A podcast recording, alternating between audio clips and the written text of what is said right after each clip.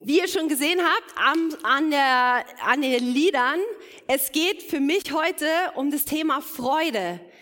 Und ich hatte so, so sehr das Bedürfnis darüber zu sprechen, über diese Freude, die von innen kommt, weil ich glaube, dass es so wichtig ist, dass wir uns erinnern und, und immer wieder erinnern, von was und wem unsere Freude abhängig ist. Und ich weiß, dass, dass, dass das Leben das Leben ist und dass da Dinge sind, die vielleicht nicht zur Freude anregen. Aber Gott ist trotzdem gut, Amen.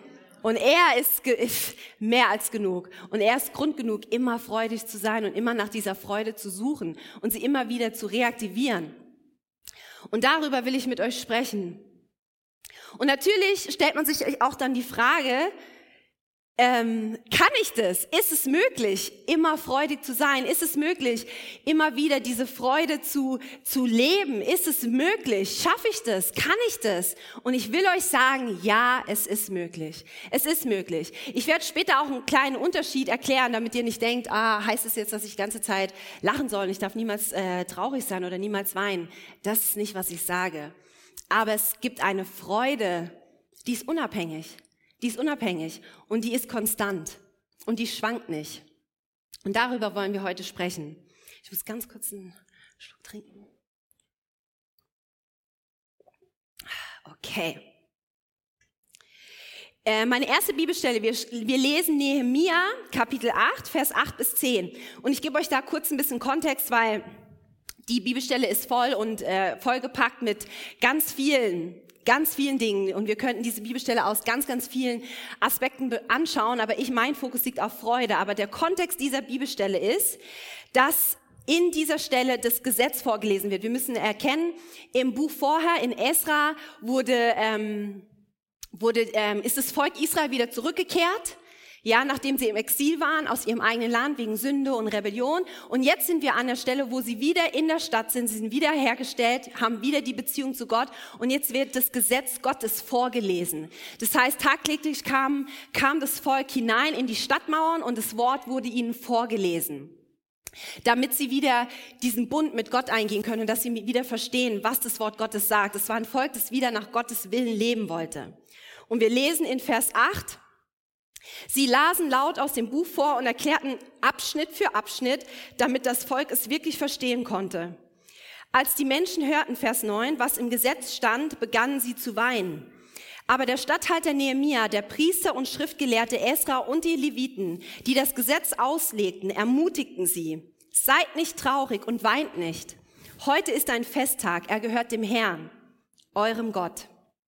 Vers 10, und nun geht nach Hause, esst und trinkt, bereitet euch ein Festmahl zu und feiert. Gebt auch denen etwas, die sich ein solches Mahl nicht leisten können. Dieser Tag gehört unserem Gott. Lasst den Mut nicht sinken, denn die Freude am Herrn gibt euch Kraft. Dieser Tag gehört unserem Gott. Lasst den Mut nicht sinken, denn die Freude am Herrn gibt euch Kraft. Ich wollte es nochmal wiederholen, weil manchmal fliegt man so über Stellen. Aber hier, hier ist ein ganz wichtiger Schlüssel. Und nochmals, die Bibelstelle hat so, die ist so vollgepackt, da gibt es so viele tolle Punkte. Aber was mich gecatcht hat, passend zu meinem Thema, war einfach dieses, lasst den Mut nicht sinken, denn die Freude am Herrn gibt euch Kraft. Wir lesen also in Vers 9, ja, dass sie das Wort Gottes vorgelesen bekamen, vorgetragen bekamen und sie fing an zu weinen. Und dann fragt man sich ja, warum mussten sie weinen? Weil in dem Moment, als sie das Wort vorgelesen bekamen, ihnen bewusst wurde, wie fern sie vom Standard Gottes waren. Sie haben das Wort gehört und diese, diese tiefe Anrührung, jetzt fällt mir das Wort nicht ein, Conviction, dieses, diese Überzeugung, oh, das ist der Standard Gottes, das ist die Heiligkeit Gottes. Und ihnen wurde bewusst, als sie das Wort hörten, dass sie hier sind, jetzt mal als Beispiel, und das Wort ist hier. Und sie fingen an zu weinen, weil sie realisiert haben, oh mein, wie? Wie können wir das einhalten? Wir sind so fern von, von, von dem Standard Gottes. Wir sind so fern von der Heiligkeit Gottes. Und dann lesen wir, dass dann, das auch wieder in Vers 9, ähm, steht, seid nicht traurig und weint nicht. Heute ist ein Festtag. Er gehört dem Herrn, eurem Gott. Wenn wir jetzt im Kontext zu dieser Bibelstelle, wenn wir mit dem Wort konfrontiert sind, mit seinem Wort, mit seiner Herrlichkeit, mit seinem Standard, dann kann das manchmal dazu führen, was eigentlich auch etwas Gutes ist, dass wir so sehr bewegt sind, dass wir so sehr erkennen, wie fern wir sind von dem, was Gott eigentlich von, wir, von uns möchte, dass es uns traurig macht, dass wir, wir erkennen etwas, ja, ich erkenne in meinem Leben auf einmal, Gott zeigt mir etwas über mich und ich erkenne das und auf einmal kommt Trauer über mich, weil ich merke, Gott, ich habe dich, ich habe dich verfehlt. Ich habe dein Ziel verfehlt. Ich habe nicht gesehen, wie du das siehst. Ich habe nicht gesehen, wie gravierend du diese Sache siehst in meinem Leben. Und Trauer kann uns überkommen. Aber hier steht geschrieben, dass wir nicht den Mut sinken lassen sollen, dass wir nicht traurig sein sollen. Und als ich das gelesen habe, wurde mir bewusst, ja, diese Reue, und diese Erkenntnis, dass du, dass du irgendwo den Maßstab Gottes verfehlst, ist was Gutes. Aber wisst ihr, was ich auch erkannt habe? Dass es manche Momente gibt im Leben, so wie hier, wo du dir bewusst machen musst, halt, stopp. Es ist nicht die Zeit zu trauern. Es ist nicht die Zeit, jetzt den Kopf hängen zu lassen und mutlos zu werden. Denn die Freude des Herrn schenkt dir Kraft.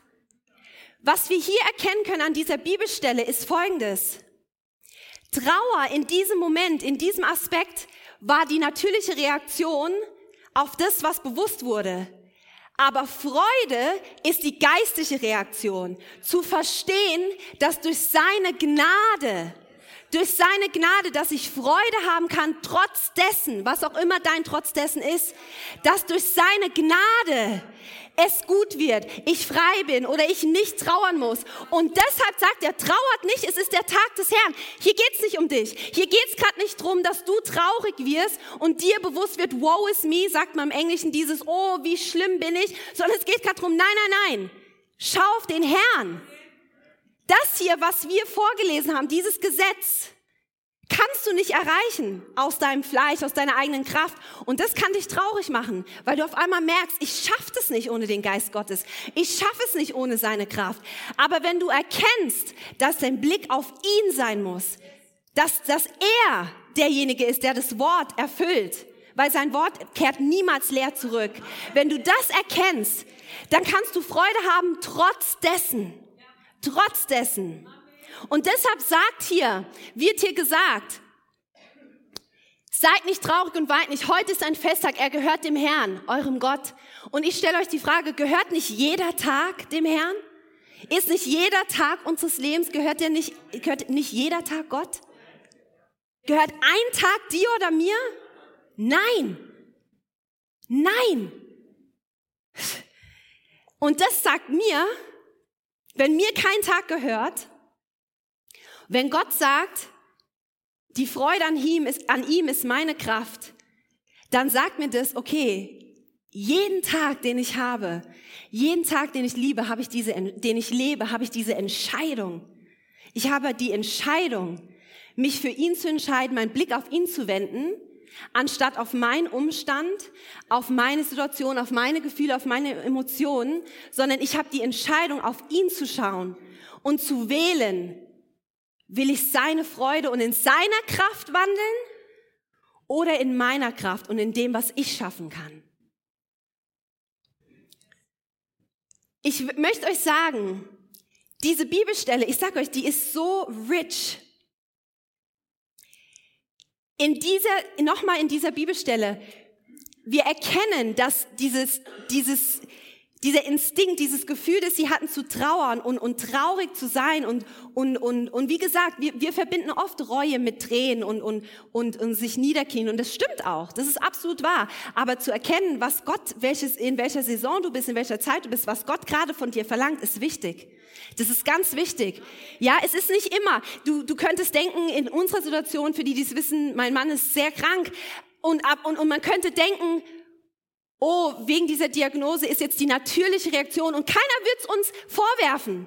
Keiner von euch würde, würde denken, dass unsere Reaktion falsch ist, wenn wir jetzt hier jeden Tag, jeden Sonntag wären und wir würden weinen und trauern und wir wären, jeder würde Verständnis haben, richtig? Ihr würdet es verstehen, es ist die natürliche Reaktion. Und versteht mich nicht falsch, es ist traurig, es ist hart, es ist schwer.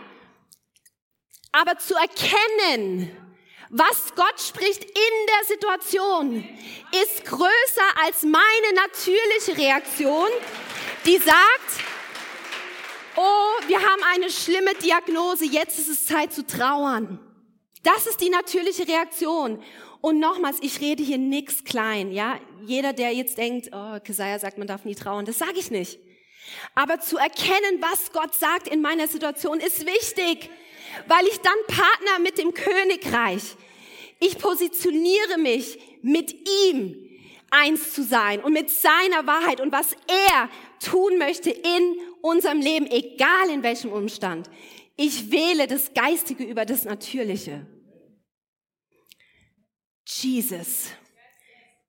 Und Trauer bringt mich nur so weit. Mich ausheulen, ihr kennt es, wenn man mal richtig down ist, man sagt, ich muss mal richtig doll weinen. Ich kenne das, ihr wisst es, ich kenne das, Deborah kennt es auch. Ich muss mal richtig diesen Kloß wegheulen, ja? Aber es bringt mich nur so weit.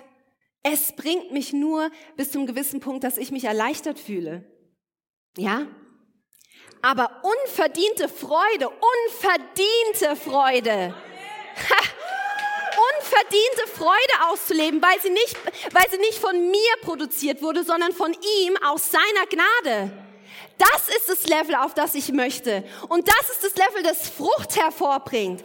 Das ist das Level, das Wachstum hervorbringt. Meine Trauer, meine Tränen bringen mich nur so weit. Das hilft mir nur, meine Emotionen und meine Gefühle abzubauen. Aber dann einzutreten in die Freude des Herrn, die mir Kraft gibt. Kraft von oben. Ist ein anderes Level. Das ist ein Game Changer.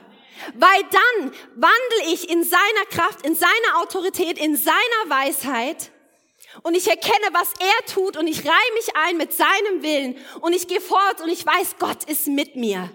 Amen. Gott ist mit mir. Und das müssen wir erkennen. Und jetzt macht euch bewusst, diese Geschichte Nehemiah, die, das findet alles im Alten Testament statt. Das heißt, die hatten noch nicht, da war noch nicht Jesus geboren, er ist noch nicht ans Kreuz gegangen, er hat noch nicht den Heiligen Geist geschickt. Jetzt stellt euch doch mal vor, macht euch doch mal bewusst, was das für uns alle hier heißt, die unter dem neuen Bund leben. Wir, die unter dem neuen Bund Gottes leben, mit der Kraft des Heiligen Geistes, der in uns lebt, jeden Tag in uns lebt. Was heißt das für uns? Für uns heißt es im Galater 5:22, der Geist Gottes bringt in unserem Leben nur Gutes hervor. Liebe, Freude und Frieden, Geduld, Freundlichkeit, Güte und Treue. Das ist, was uns zusteht. Das ist, was wir haben. Tagtäglich. Das ist, was, auf was wir zurückgreifen können. Immer, in jeder Situation. Es gehört uns, weil der Geist Gottes in uns ist. Amen. Mm.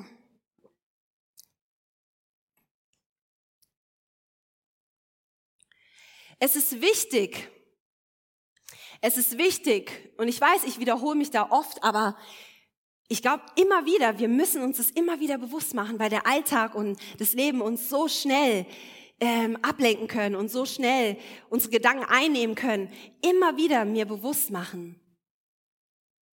Wer ist der Gott, dem ich diene? Zu wem gehöre ich? An wen glaube ich? Deborah hat heute Morgen gebetet, zu verstehen, wer nennt mich sein? Gott nennt dich, wenn du Jesus angenommen hast, nennt Gott dich sein eigen. Leute, ich kann euch eins sagen, wenn nichts anderes auf dieser Welt dir jemals wieder Freude macht, dann sollte diese Wahrheit dir so viel Freude bereiten, zu wissen, dass der Herr, der Schöpfer des Universums, dich und mich sein eigen nennt. Dass er deinen und meinen Namen kennt. What? Versteht ihr was? Verstehst du? Er kennt deinen Namen. Er kennt, der Gott des Universums kennt meinen Namen ich mache mir das immer wieder bewusst und es rührt mich zutiefst zu wissen, dass der, der die Schöpfung in seiner Hand hält, der, der das Anfang und das Ende ist, der, der alles in seiner Hand hält, kennt meinen Namen. Ich bin nicht allein. Ich muss durch nichts alleine gehen. Ich muss nichts alleine schaffen, weil er meinen Namen kennt. Er steht mir bei. Ah, Jesus. Ich kann euch sagen, ich könnte da, ich könnte es noch zehnmal wiederholen. Ich würde mich zehnmal freuen, weil das ist so eine tiefe Wahrheit. Und Gemeinde, ich sag's euch, das ist diese Wahrheit, die muss man verinnerlichen, immer und immer und immer und immer wieder.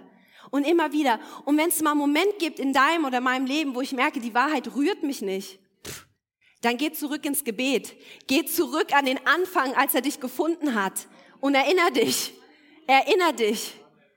Wenn jemals der Punkt kommt, dass diese Wahrheit nicht in dir eine Freude auslöst, dass du gekannt bist vom Schöpfer. Jesus. Jesus. Im Psalm äh, Kapitel 1, Vers 2 und 3 steht geschrieben, ähm, wer Freude hat am Gesetz des Herrn und darüber nachdenkt Tag und Nacht, ja? Wer Freude am, am Gesetz des Herrn hat und darüber nachdenkt Tag und Nacht. Und dann in Vers 3, er ist wie ein Baum, der nah am Wasser gepflanzt ist, der Frucht trägt Jahr für Jahr und dessen Blätter nie verwelken. Was er sich vornimmt, das gelingt. Diese Bibelstelle zeigt uns ganz klar, weil vielleicht gibt es manche von euch, die, die sich fragen, ja okay, aber wie soll ich das machen? Wie, wie, wie sieht es praktisch aus? Ich kann euch sagen, sein Wort, sein Wort. Wer Freude hat und, und, und diese Freude bekommt an seinem Wort, sein Wort ist Leben, ja? Wenn du es noch nie gehört hast, sein Wort ist Leben. Und dieses Wort bewirkt in dir zu erkennen, zu erkennen, dass das, was du zu dir nimmst, Nahrung ist, die dich stärkt. Und wenn du diese Nahrung immer wieder zu dir nimmst, dann wirst du stark und du erkennst, du bist nicht mehr so leicht ähm, zu zerrütteln und zu, zu schütteln, wenn Dinge passieren. Du erkennst, ja, ich bin wie ein Baum, der nah am Wasser gepflanzt ist, der Frucht trägt Jahr für Jahr und dessen Blätter nie verwelken. Was er sich vornimmt, gelingt. Ein Baum am Wasser gepflanzt. Ich, ich weiß, dass dieses Wort mein Fundament ist. Das Wort Gottes ist mein Fundament. Ich muss es lesen. Und dann muss ich es meditieren. Und ihr habt bestimmt schon dieses Beispiel gehört. Dieses äh, Wort meditieren, was heißt es? Das heißt nicht, dass wir da sitzen und, um, sondern das Wort meditieren heißt, du liest es, du verarbeitest es und dann wie eine Kuh musst du es wieder hochholen, wie ein Wiederkäuer. Und dann kaufst du wieder drauf rum und denkst wieder drauf nach und dann hast du neue Erkenntnisse und dann schluckst du es wieder runter und es wirkt in dir und dann kommt es wieder hoch und du bearbeitest wieder. Das ist meditieren. Immer wieder hochholen, immer wieder erinnern, immer wieder drauf kauen. Auf dieser Nahrung. Immer wieder. Jesus. Und dann, und dann wird dieses Wort so eine Wahrheit, so eine Realität in deinem Leben, dass es das Fundament ist, das unerschütterlich ist. Es steht. Es steht. Ich kann euch sagen, dass ich, ich kann auch für Rudi sagen, dass wir in der größten Hürde unseres Lebens, in dem größten Schicksalsschlag unseres Lebens, wir schwanken nicht. Und jetzt hört, was ich sage, es ist nicht, weil wir so tolle Christen sind. Es ist nicht, weil wir so treu immer kommen und weil wir so toll alles machen. Ja? Nein, es ist seine Gnade.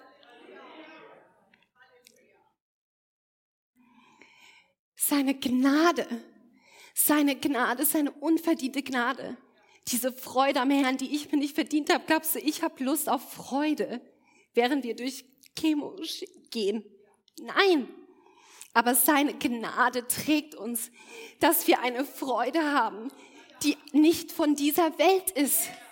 Sie ist nicht basierend auf unseren Lebensumstand. Diese Freude, die wir haben, ist nicht gekünstet. Es ist kein Glück, das mal für einen Moment an, äh, andauert. Es ist keine Emotion, wo wir kurz mal gehypt sind, weil Gott toll ist und er hat was Tolles getan und dann flacht's wieder ab. Es ist eine Wahrheit, auf der wir stehen. Es ist eine Realität.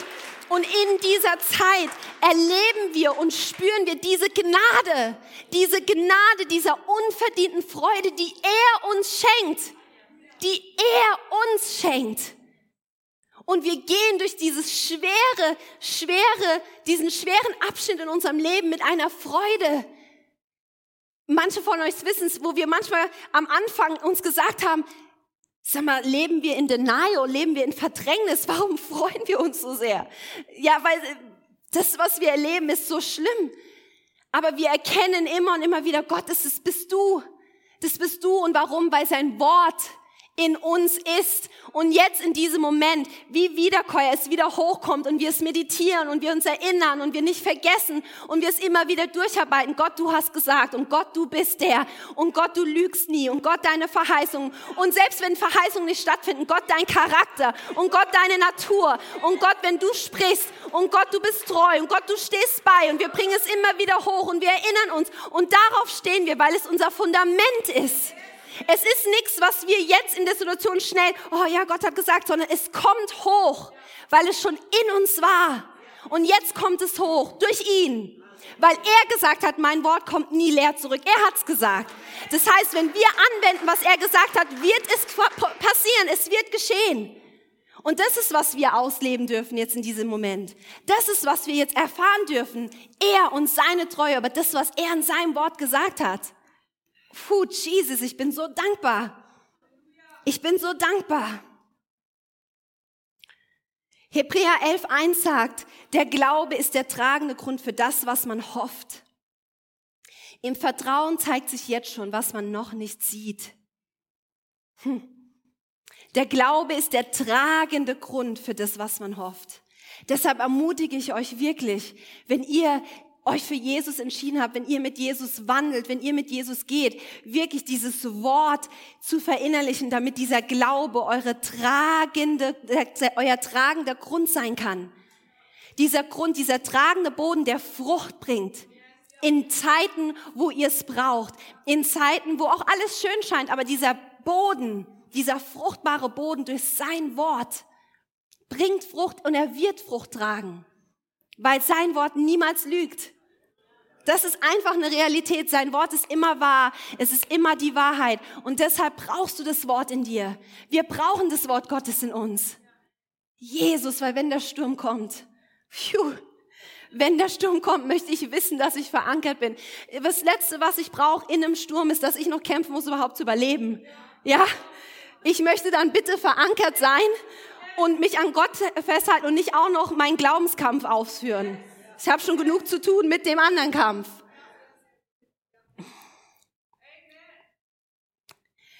Also nochmal ganz klar, Glaube ist nicht Hoffen, äh, nicht wie weltliche Hoffnung. Ja, dieses, oh, ich hoffe, ich hoffe, morgen regnet es nicht, aber ich hoffe, morgen regnet es nicht, aber keiner kann es mir garantieren. Es ist so ein Ja, vielleicht, vielleicht nicht. Der Glauben und biblische Hoffnung ist, ist fest. Warum? Weil ich auf das hoffe, was Gott spricht. Ich hoffe nicht auf irgendwas Leeres. Ich hoffe nicht auf irgendwas wischiwaschi Schwankendes. Ich hoffe auf was Festes. Ja? Auch wenn ich es noch nicht sehen kann. Auch wenn ich es noch nicht sehen kann. Ja?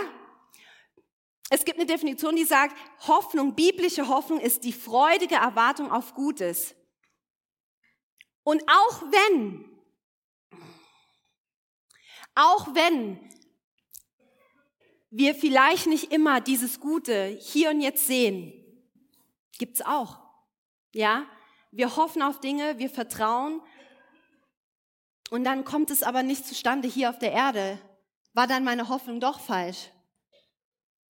Habe ich dann doch auf was, ja, unzu, ja, habe ich doch vielleicht auf was gehofft, was nicht so vertrauenswürdig ist, was nicht so stabil ist, was nicht so wahrhaftig ist, wie ich dachte. Und ich sage euch, nein, nein.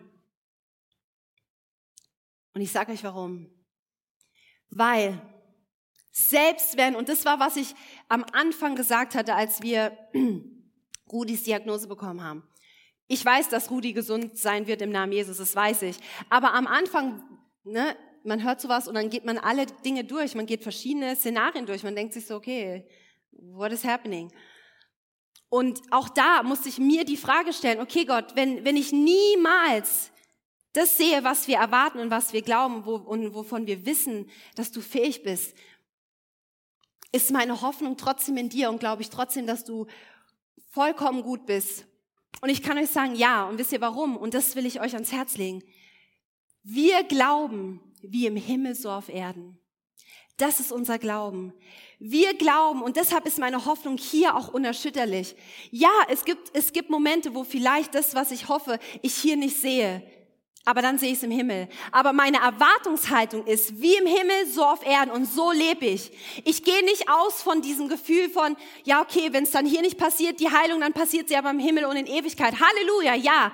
Danke Gott für diese Hoffnung, dass wir wissen, es ist ein Win-Win. Egal wie Dinge ausgehen, es ist ein Win-Win für uns Gläubige. Es Gläubigen, es ist ein Win-Win, weil wenn wir es hier nicht haben, werden wir es in Ewigkeit haben. Wenn wir es hier nicht in Vollkommenheit haben, werden wir es im Himmel in Vollkommenheit haben. Das ist der, der Sieg über den Feind und über die Lügen des Feindes und all diese Dinge, die uns geraubt werden. In der Ewigkeit wird uns alle, wird alles wiederhergestellt. Aber unser Glauben hier ist nicht motiviert von dem Gedanken. Unser Glaube hier ist motiviert von der Realität wie im Himmel, so auf Erden. Amen. Und dafür stehen wir ein und daran halten wir fest und das beten wir. Daran halten wir fest, wie im Himmel so auf Erden. Und im Himmel gibt's keine Krankheit. Im Himmel gibt's keine Depression. Im Himmel gibt's keine Angstzustände. Im Himmel gibt's keine Schmerzen und, und Hoffnungslosigkeit. Im Himmel gibt's keine Enttäuschung. Im Himmel gibt's nichts, was weh tut, was uns traurig macht, was uns Hoffnung raubt. Gibt es nicht, existiert nicht. Und in dieser Erwartungshaltung stehe ich hier. Und deshalb sagt die Bibel auch, Hoffen ist Glauben auf, das, auf ein gutes Ende. Ja, weil ich erwarte Himmel auf Erden. Das Ende in der Ewigkeit ist gut und perfekt, aber ich erwarte es jetzt schon hier, weil Gott es gesagt hat. Und deshalb kann ich hoffen. Deshalb kann ich hoffen. Und, und kann wissen, dass meine Hoffnung nicht enttäuscht sein wird und nicht enttäuscht ist weil ich darauf stehe, auf dieser Wahrheit. Und das ist meine Wahrheit und das ist mein Kompass und da folge ich nach. Ich lasse mich nicht entmutigen. Gemeinde, wir lassen uns nicht entmutigen von, von dem Hier und Jetzt. Himmel auf Erden im Namen Jesus. Im Namen Jesus. Sprüche 17, 22 sagt, ein freudiges Herz ein fröhliches Herz, freudiges Herz macht den Körper gesund, aber ein trauriges Gemüt macht kraftlos und krank.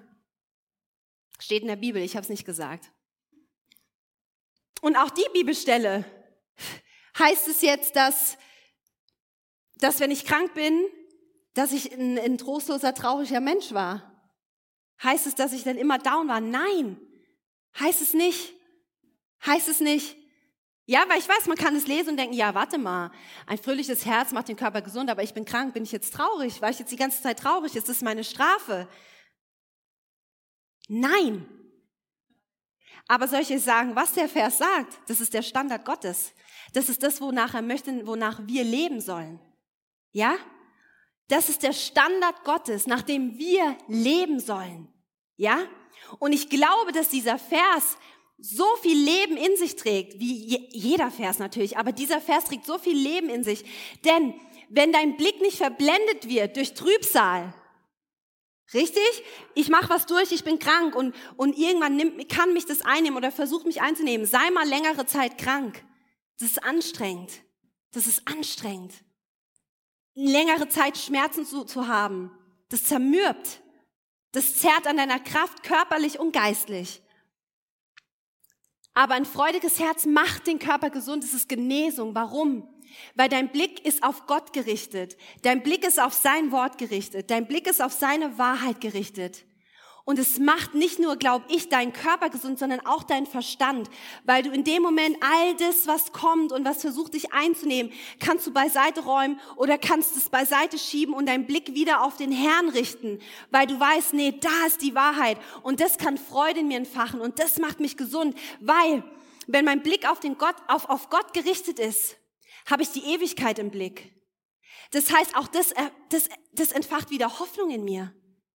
Zu wissen, ich bin hier und jetzt angefochten, ich bin hier und jetzt in einer schwierigen Zeit, aber ich habe die Ewigkeit im Blick, erweckt in mir Freude. Zu wissen, der Sieg ist schon unser, der Sieg ist schon mein.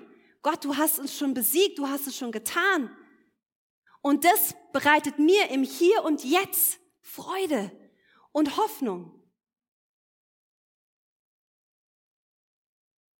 Und deshalb mache ich mir bewusst, ein freudiges Herz macht den Körper gesund, auch wenn ich das nicht immer sehe, Ja, ich habe schon eine Erkältung gehabt und war freudig und ich bin nicht direkt gesund geworden. Also könnte ich da auch denken, ah, da stimmt was nicht. Nee, nee, nee, da stimmt alles. Trotz dessen. Weil, wenn Gott es gesagt hat, dann muss es stimmen. Und ich wende sein Wort an. Ich wende sein Wort an, einfach als Fakt. Ich wende das an. Ich mache mir bewusst, wenn ich krank bin, Vater, aber du hast gesagt, ein freudiges Herz macht den Körper gesund. Und ich wende es an, ob ich das, ob ich das glaube, ob ich das sofort so sehe oder nicht. Ich wende es an, weil er es gesagt hat. Wenn er es mir angegeben, wenn er es uns gegeben hat als eine Anleitung, dann nehme ich die hin. Ich nehme die so.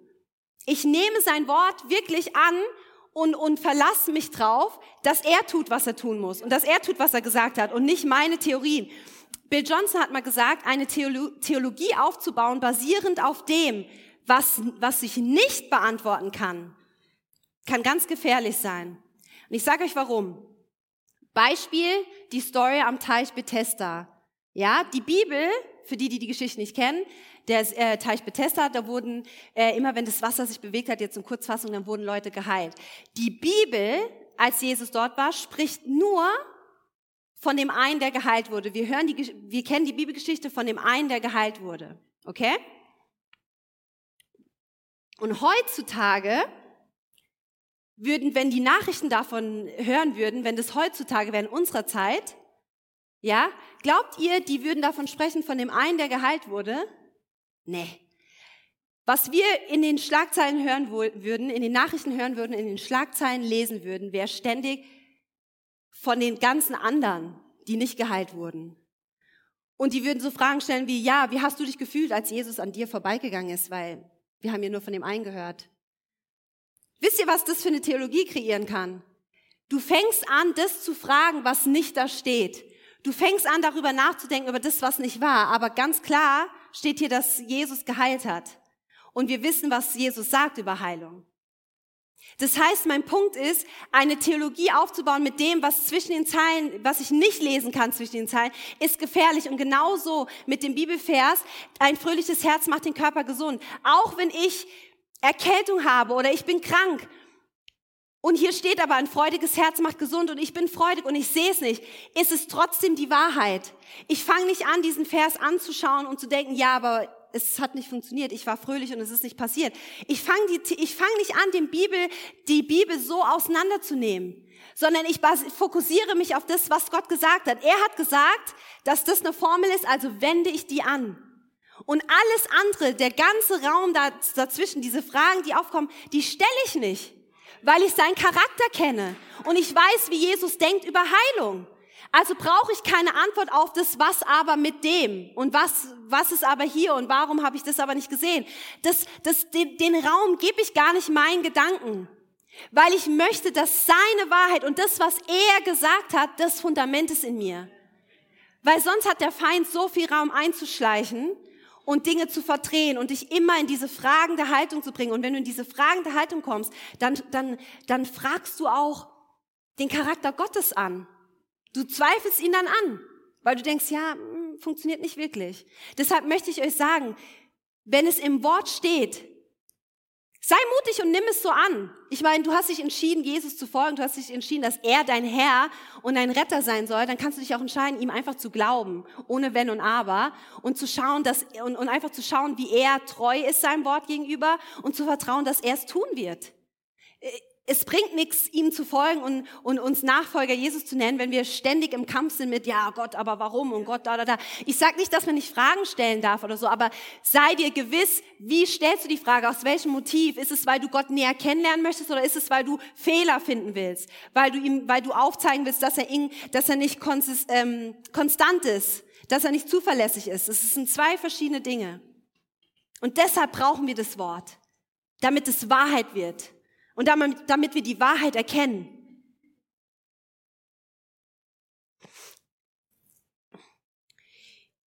Erster Thessalonicher Kapitel 5, Vers 16, Vers 16 bis 18. Freut euch zu jeder Zeit. Vers 17. Hört niemals auf zu beten. Dank Gott ganz gleich, wie eure Lebensumstände auch sein mögen. All das erwartet Gott von euch. Und weil ihr mit Jesus Christus verbunden seid, wird es euch auch möglich sein. Pff. Hey, wenn ich das lese, freut euch zu jeder Zeit. Heißt zu jeder Zeit. Das heißt, auch wenn mein Mann Krebs hat, auch wenn meine Ehe brüchig ist, auch wenn meine Kinder von zu Hause weg sind und ich Sorgen mir mache, auch wenn ich nicht das, was ich mir von Gott gewünscht habe und es scheint, es kommt niemals zustande, auch wenn meine Hoffnung äh, scheinbar schwankt, auch wenn ich enttäuscht bin, auch wenn ich schlimme Dinge durchgehe. Und nochmals, ich rede hier nichts klein. Ich versuche nicht Schicksalsschläge irgendjemandem klein zu reden oder die so labidar darzustellen. Das ist nicht mein Intent. Aber was ich euch bewusst machen will, ist, Gott sagt, freut euch zu jeder Zeit. Und ich glaube, er wusste, dass jede Zeit heißt jede Zeit. Ich glaube, das heißt, er wusste, dass es Tage geben wird, an denen es mir nicht gut geht. Ich glaube, er wusste, dass es Tage gibt, an denen mein Leben richtig, richtig schlecht aussieht. Ich glaube, ihm war bewusst, dass es Tage geben wird, in denen ich das Gefühl habe, ich kann nicht mehr. Und trotzdem hat er es gesagt, jederzeit. Ich weiß nicht, wie es euch geht, aber wenn ich das höre, ich finde es teilweise a heavy pill to swallow. So, wenn es nicht Gott wäre, sondern einer von euch, der mir das sagen wird, würde ich sagen, was, was fällt dir eigentlich ein? Mir so einen Ratschlag zu geben. Ich sitze hier mit meiner Diagnose und du kommst mir, hey, Kesaja, freu dich jederzeit. Gott ist gut. Ich würde sagen, geht's noch bei dir? Lass mich. Ja? Aber Gott hat's gesagt. Puh. Und wie wir jetzt schon festgestellt haben und alle, hoffentlich alle übereinstimmen, wenn Gott es sagt, dann ist es Gesetz, ja und Amen. Und es ist wahr und es dient uns zum Besten. Das kommt auch noch dazu. Es ist nicht hier irgend so ein militanter Gott, der sagt, mein Wort ist Gesetz, ja und Amen. Es dient uns zum Besten, weil er weiß, was Leben bringt, weil er weiß, wie das Königreich funktioniert. Und wir sind alle hier auf der Durchreise, Amen. Wir wollen alle in die Ewigkeit, Amen. Also ist unsere Zeit hier auf Erden dafür da, zu erkennen und immer mehr zu werden wie ihr, damit wir im Königreich ready sind, damit wir vorbereitet sind für unser ewiges Zuhause. Deshalb müssen wir das lernen. So wie wir denken und so wie wir funktionieren, ist nicht Königreich. Hm. Freut euch zu jeder Zeit. Okay, wie mache ich das? Hör niemals auf zu beten. Betet ohne Unterlass. Und auch da steckt so viel Weisheit drin, weil wisst ihr was, wenn ich wenn ich voll bin mit mit mir selbst und meinem Leben und meinen Problemen und meinen Gedanken, egal was es ist, und ich fange an zu beten. Ja? Ist der gute Vater, der so gnädig ist und so liebevoll und so geduldig. Weißt du, was er zulässt? Er lässt mich erstmal meinen ganzen Müll abladen. Ja, wie oft kommen wir zu Gott und laden erstmal unseren ganzen Müll ab? Und Gott und Vater und hast du gesehen und ich pack das nicht mehr und oh Gott und, und wir laden alles ab. Und im besten Fall am Ende, nachdem du alles abgeladen hast, ist dann Zeit, dass Gott antworten kann. Und dann antwortet Gott und er rückt alles in Perspektive. Mit einem Wort. Manchmal ist es ein Wort und, und auf einmal macht alles Sinn. Auf einmal sieht alles nicht mehr so schlimm aus, wie ich dachte. Mit einem Wort von Gott. Und deshalb sagt er, freut euch zu jeder Zeit, hört niemals auf zu beten. Ich möchte euch sagen, im Gebet begegnen wir Gott und seiner Wahrheit und seiner Realität und, den, und, und, und, und, wir, und wir partnern mit dem, was er tut. Und plötzlich ist das, was, wo du stehst, ist immer noch relevant. Aber es ist nichts im Vergleich zu seiner Herrlichkeit. Es ist nichts im Vergleich zu seinem Tun und seinem Werk. Auf einmal macht alles Sinn, weil du alles im Kontext Gottes siehst. Du siehst alles in der Perspektive des Himmels. Und auf einmal macht alles wieder Sinn. Und du kannst wieder freudig werden. Und du kannst lächeln in schweren Zeiten und du kannst weitermachen und du kannst Mut behalten und du kannst hoffnungsvoll bleiben. Weil Gott spricht und gesprochen hat. Und er sagt nochmal in, in, in Vers 18, dank Gott Ein dankbares Herz. Ein dankbares Herz. Können wir dankbar bleiben, auch wenn wir durch Dinge gehen? Hm? Können wir, können wir uns trotzdem bewusst machen, dass wir gesegnet sind, auch mitten im Sturm, auch mitten in schweren Zeiten, auch mitten in Krankheiten, mittendrin? Können wir uns das bewusst machen? Dir bewusst zu machen, dass die größte Dankbarkeit, die wir im Herzen haben können, das habe ich am Anfang gesagt, ist, dass wir zu ihm gehören. Schon allein das ist genug Grund, ein dankbares Herz zu haben und vor Gott zu kommen im Gebet und ihm Danke zu sagen, dass wir zu ihm gehören. Und in dieser Dankbarkeit begegnet er uns. Und wir hören von ihm und er rückt alles in Perspektive. Und, und alles, was er sagt, ist möglich. Und das sagt er auch im Vers 18. Weil wir mit Jesus Christus verbunden sind, wird es uns auch möglich sein. Alles ist möglich durch Christus. Es ist möglich, Freude in Leid zu haben. Es ist möglich, Hoffnung zu haben in Hoffnungslosigkeit. Es ist möglich. Es ist möglich, weil wir Christus in uns haben. Und das ist so ein großes Versprechen. Es ist so ein großes Versprechen.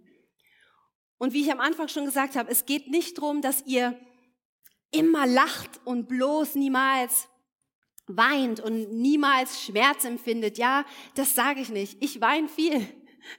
Ja, ich weine viel. Und ich, ich bin auch manchmal traurig. Aber dann gehe ich zurück zu dem, was mein Vater gesagt hat. Und ich erinnere mich. Und ich erinnere mich. Oh, und das rührt mich dann wieder zu drehen, weil mir bewusst wird, Gott, du liebst mich. Du liebst Rudi viel mehr, als ich ihn jemals lieben könnte. Du willst viel mehr das Beste für meinen Mann, als, du, als ich es jemals mir wünschen könnte oder träumen könnte. Oh Herr, danke. Danke, dass du mich liebst, dass du mich siehst, dass du meine Gebete hörst. Danke. Und ich will auch nicht, dass und das lege ich uns allen ans Herzen, dass unsere, unsere Dankbarkeit, dass die nicht abhängig ist von, von was Gott tut oder nicht tut für uns. Und deshalb sage ich, unser größtes Fundament der Dankbarkeit und der Freude sollte sein, dass wir zu ihm gehören. Dass er uns angenommen hat als seine Kinder. Das sollte die Grundlage der Freude sein. Ja? Das sollte die, die Grundlage sein. Ich möchte nicht, dass meine Beziehung zu Gott abhängig ist von, ob er heilt oder nicht heilt, ob er tut oder nicht tut. Und er heilt. Gott heilt. Aber ich will nicht, dass es davon abhängig ist, von dem Endresultat. Nein, unsere Freude ist in ihm alleine. Nicht, ob ich den Job bekomme oder nicht bekomme. Nicht, ob ich, ob ich gesehen werde oder nicht gesehen werde. Nicht, ob, nicht, ob, egal, füll du ein, was in deinem Leben reinpasst. Davon ist die Freude nicht abhängig. Liebe Geschwister, lass deine Freude nicht davon abhängig sein. Ja?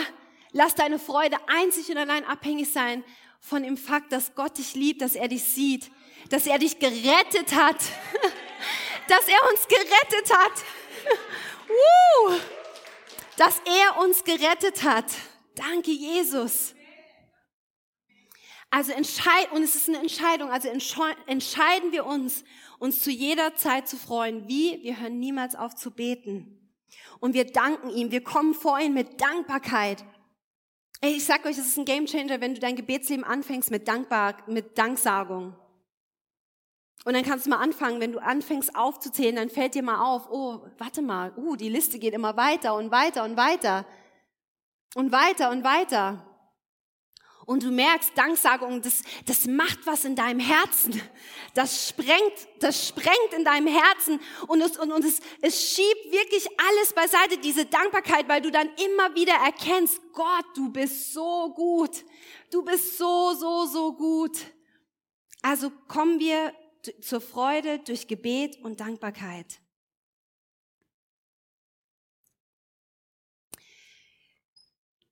Meine letzten zwei Verse sind Philippa 4,4. Freut euch zu jeder Zeit, dass ihr zum Herrn gehört. Und noch einmal will ich es sagen. Freut euch. Und das ist das, was ich hier mache. Ich wiederhole es immer wieder. Sogar er wusste, dass er es wiederholen muss. Freut euch. Und nochmal will ich sagen, falls du es verpasst hast. Und nochmal will ich sagen, freut euch zu jeder Zeit, dass ihr zum Herrn gehört. Das ist ein Grund zur Freude. Und lasst uns eine Gemeinde werden und sein, die die Welt erkennt an der Liebe und an unserer Freude. Lasst uns eine Gemeinde sein, lasst, lasst GLC mehr als je zuvor bekannt werden dafür, dass wir ein Haus der Freude sind. Dass wenn Menschen hierher kommen, die betrübt sind oder die, die traurig sind oder schwere Zeit durchmachen, dass sie hier in Freude auftanken, weil wir erkannt haben, wer Gott ist in unserem Leben und weil wir hier kollektiv erkannt haben, was Gott tut und wie dankbar wir sein können. Und Menschen kommen her und wir stecken sie an mit unserer Freude. Weil die Welt kennt auch eine Art von Freude, aber die ist immer, immer gebunden an etwas. Die ist immer konditionell. Ja? Also wie viel mehr, wie viel mehr sollten wir, die Gemeinde, wie viel mehr sollten wir konstante Freude zeigen? Auf unseren Arbeitsstellen, im, in, in, an der Uni, wo auch immer wir uns befinden in unserem Leben, wie viel mehr sollten die Menschen um uns herum verblüfft sein, dass wir freudig sein können inmitten eines harten Tages, nachdem der Chef uns angemotzt hat, nachdem alles schief geht, unsere Nachbarn. Wie viel mehr sollten die wissen und immer im Kopf haben, wow, die sind so freudig, irgendwas ist anders. Leute, wir haben ein Mandat. Wir haben ein Mandat und das ist das Königreich hier auf Erden zu repräsentieren. Das ist unser Ruf den Gott uns gegeben hat. Und er gibt uns Werkzeug dafür, sein Wort und die Freude des Herrn heute, über die wir sprechen. Und ich sage euch, die Welt erkennt es. Und die Welt kennt den Unterschied zwischen Glück und Freude. Ich sage es euch. Ich sage es euch. In meinem Job ich habe ein Fototeam, mit denen arbeite ich schon seit Jahren und ich bin immer am Job. Ja, es gibt Tage, da bin ich ruhiger, aber ich bin generell ein Mensch an, an wenn ich arbeite, ich bin freudig es gibt nicht so irgendwie, dass sie sagen können, ah ja, manchmal ist Kesaja schlecht gelaunt. Ich bin eigentlich immer freudig. Aber sogar die haben den Unterschied erkannt zwischen meiner normalen, meiner normalen fröhlichen Art und dieser tiefen Freude. Sogar die, und die haben nicht Jesus, die haben nicht die Offenbarung des Heiligen Geistes, die Weisheit des Herrn, und sogar die haben es erkannt. Und das ist mir dann bewusst geworden, wow, was für ein Mandat ich trage, die Freude des Herrn hier zu zeigen, inmitten dieser Zeit, wo, wo meine Arbeitskollegen denken, hä, wie kann das sein? Wie kannst du so freudig sein? Dein Mann, es ist so schwierig, was, wie machst du das? Und es ist nichts, was ich produzieren muss. Aber ich habe verstanden, ich mache das nicht, um, um ähm, irgendwas zu, zu fabrizieren, sondern ich, ich wandle in dieser Freude und ich sehe die Frucht. Ich sehe die Frucht und das erinnert mich dann wieder, ah, warte, stopp, hier geht's ja gar nicht um mich. Hier geht's ja gar nicht um nur mich und hier auf der Erde sein, um meinen Job machen. Hier geht's ja immer noch ums Königreich. Und in dem Moment, in dem ich mich entschieden habe, diese Freude wieder zu spiegeln an meiner Arbeitsstelle, mitten in dieser schweren Zeit, sehe ich die Frucht und erkenne, wow, Gott, du wirkst. Dann wird gefragt, kannst du für mich beten? Kannst du für meine Freundin beten? Und dann auf einmal wieder rückt alles sich in Perspektive, weil wir erkennen, hey, wir sind hier auf der Erde in Vorbereitung auf die Ewigkeit. Das ist das Endziel. Das ist das Ziel. Alles hier ist für die Ewigkeit. Und je mehr und je öfter du dich daran erinnerst, desto leichter, auch in schweren Zeiten, desto leichter fällt es dir, nicht komplett eingenommen zu werden von dir, von deinem Umstand. Desto leichter fällt es dir, wenn du verstehst, um was geht's hier wirklich. Ah, ich bin in einem Kampf. Ich werde gerade angegriffen vom Feind. Okay, ich lasse mich nicht davon einnehmen, was macht eigentlich Gott da jetzt mittendrin? Um was geht's hier wirklich? Ja? und nicht einnehmen lassen. Um was geht's hier wirklich? Gott, was bist du am tun? Weil Gott sieht alles aus, aus der Perspektive der Ewigkeit des Königreiches. Deshalb brauchen wir die Weisheit Gottes. Deshalb müssen wir den Heiligen Geist einbeziehen mit dem Reden. Deshalb brauchen wir sein Wort, damit wir erkennen können. Zum Abschluss Zephania 3,17. Der Herr, euer Gott, ist in eurer Mitte. Und was für ein starker Retter ist er. Von ganzem Herzen freut er sich über euch. Macht euch das bewusst, von ganzem Herzen freut sich Gott über dich. Weil er euch liebt, redet er nicht länger über eure Schuld. Ja, er jubelt, wenn er an euch denkt. Leute, Gott jubelt, wenn er an mich denkt. What? Sagt es mal, Gott jubelt, wenn er an mich denkt. Leute, Leute, Leute, Gott jubelt, wenn er an dich denkt. Macht dir das bitte bewusst? Gott jubelt, wenn er an dich denkt. Ich sag's noch viermal. Gott jubelt, wenn er an dich denkt. Dann jubelt Gott. What? Leute, ich sag euch das, macht euch das bewusst. Gott jubelt, wenn er an uns denkt. Wir haben den Heiligen Geist. Wir haben ihn in uns lebend. Wir haben alles, was wir brauchen, um ein Leben zu leben, das ihm gefällt. Wir sind nicht mehr getrennt durch Sünde. Wir sind rein, weil, er, weil Gott, wenn er uns sieht, Jesus sieht und er jubelt, wenn er an uns denkt. Das ist ein Grund zur Freude. Amen. Und diese Freude, wie wir gesungen haben, Freude, die von innen kommt, die niemand nimmt, sie ist nur durch ihn. Nur durch ihn, von ihm, für ihn. Alles von ihm, für ihn. Jesus, Jesus.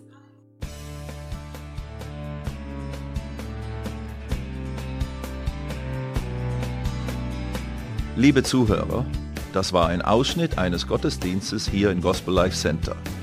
Auf unserer Website www.gospellifecenter.de können Sie die Notizen für diese und andere Predigten nachlesen und sich über die Arbeit von Gospel Life Center informieren. Wir wünschen Ihnen Gottes Segen.